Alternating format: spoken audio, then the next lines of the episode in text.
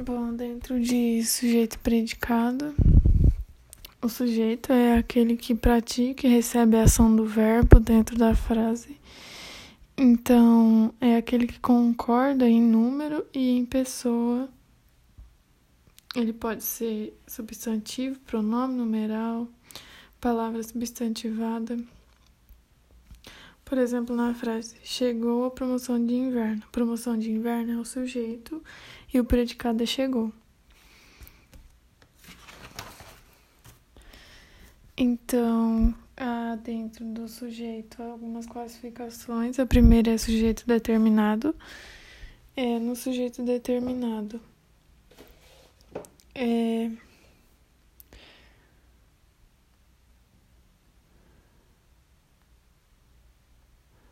Ele é determinado quando pode ser identificado na frase por meio do seu núcleo, pelo contexto ou pela terminação do verbo. Por exemplo, na frase as doações de sangue precisam continuar. O sujeito é as doações de sangue e seu núcleo é o vocábulo doações. Então, é Há também o sujeito simples e composto. O sujeito simples ele possui só um núcleo e o composto possui dois núcleos. Uma frase de exemplo do sujeito simples é: A família do meu amigo é muito unida. Então a pergunta é: A família do meu amigo, o que? Quem? A resposta é família. Então, esse é o sujeito simples. O sujeito composto ele possui dois núcleos e um exemplo é o carro e a moto do meu pai quebraram na estrada. Os sujeitos são carro e moto. No sujeito determinado desinencial ou elíptico, é, é um sujeito oculto, como por exemplo na frase dormiremos hoje no hotel, o sujeito é nós, mas ele não está na frase, ele está oculto. Há também o sujeito indeterminado, que ocorre quando não é possível identificar o sujeito na oração. É... Como, por exemplo, quando meu pai morreu, a dor que o pungiu foi enorme. Disseram-me, não me lembra. Então, esse disseram-me, ele está flexionado na terceira pessoa do plural e não é possível identificar quem falou isso, quem a quem se está se referindo na frase. Então, é um sujeito indeterminado. É, o sujeito inexistente é uma oração sem sujeito. Então, por exemplo, é quando há verbos haver e fazer, como por exemplo, há dois anos que não assisto a um show do Roberto. Então não tem sujeito. E na outra fase faz 30 anos. E o também no verbo haver com o sentido de existir. Aqui está bem tenso, há vários policiais em, em frente ao banco. É, então, no caso, o verbo haver ele é impessoal, porque ele não tem inflexão nessa frase. Há também os verbos que denotam tempo e fenômeno da natureza, eles indicam alguns fenômenos como chuva, é, trovejar, nevar, anoitecer, amanhecer, são verbos impessoais. E um exemplo é: Bom dia, ouvinte. São 10 horas em Brasília, chove e faz frio na capital federal. Então, o verbo chover e fazer eles são impessoais nessa frase. Então, eles não apresentam sujeito. O predicado, ele é tudo aquilo. É, tirando o sujeito da frase tudo que tem na frase tem a ver com o sujeito, então ele é o predicado. O predicado nominal, ele é o núcleo, ele é identificado quando o núcleo do predicado é um nome exercido pelo substantivo. Como por exemplo na frase: Meu pai é o novo comandante do batalhão.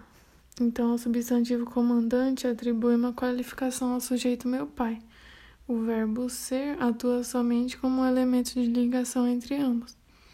Então, o núcleo do predicado é um nome exercido pelo substantivo comandante.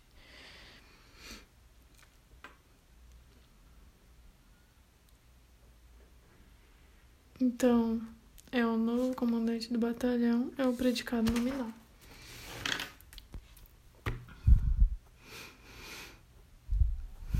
Então, no predicado nominal, o núcleo é um nome e ele é sintaticamente denominado predicativo do sujeito. Como, por exemplo, na frase: Os torcedores estão alegres. É, os torcedores é o sujeito, estão é o verbo de ligação e alegres é o predicativo do sujeito, que é o predicado nominal.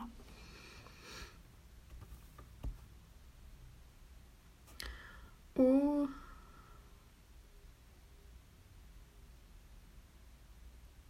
predicado verbal, como por exemplo na frase: Grandes ideias têm peso, deixa com a gente que tudo fica mais leve. O predicado tem peso ele faz uma afirmação sobre o sujeito e é formado por um verbo e um substantivo. Mas nesse, mas o núcleo desse dessa frase é o próprio verbo. Então, no predicador verbal, o núcleo é o próprio verbo. Já em tudo fica mais leve, temos um predicado nominal, porque ficar é o verbo de ligação e o núcleo dele é o adjetivo leve.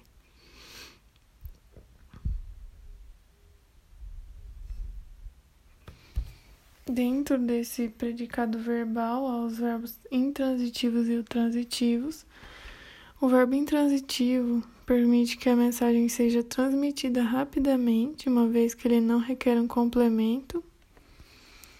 E o verbo transitivo é aquele que pede complemento. Um exemplo de verbo intransitivo é corram, coração partido. O verbo correr é intransitivo, porque ele não necessita de complemento. O verbo transitivo é um exemplo, é o cientista percorreu desesperadamente a Europa à procura do antídoto. Se eu falar só o cientista percorreu, vai ficar faltando alguma coisa. Então, o resto da frase é o complemento. Então, percorrer nessa frase é um verbo transitivo.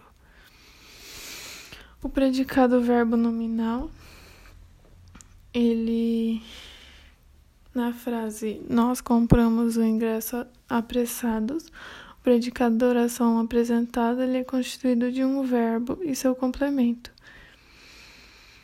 É, então, apressados refere-se ao sujeito e não ao objeto. Então, nessa frase tem dois núcleos constituindo o predicado: um verbo que indica a ação, que é o comprar, e um predicativo, que é o apressados. Então, essa formação de verbo que indica uma ação e o predicativo dá o nome de verbo nominal. O vocativo, ele é um termo da oração que não pertence ao sujeito nem ao predicado. Ele é ele funciona como um chamamento.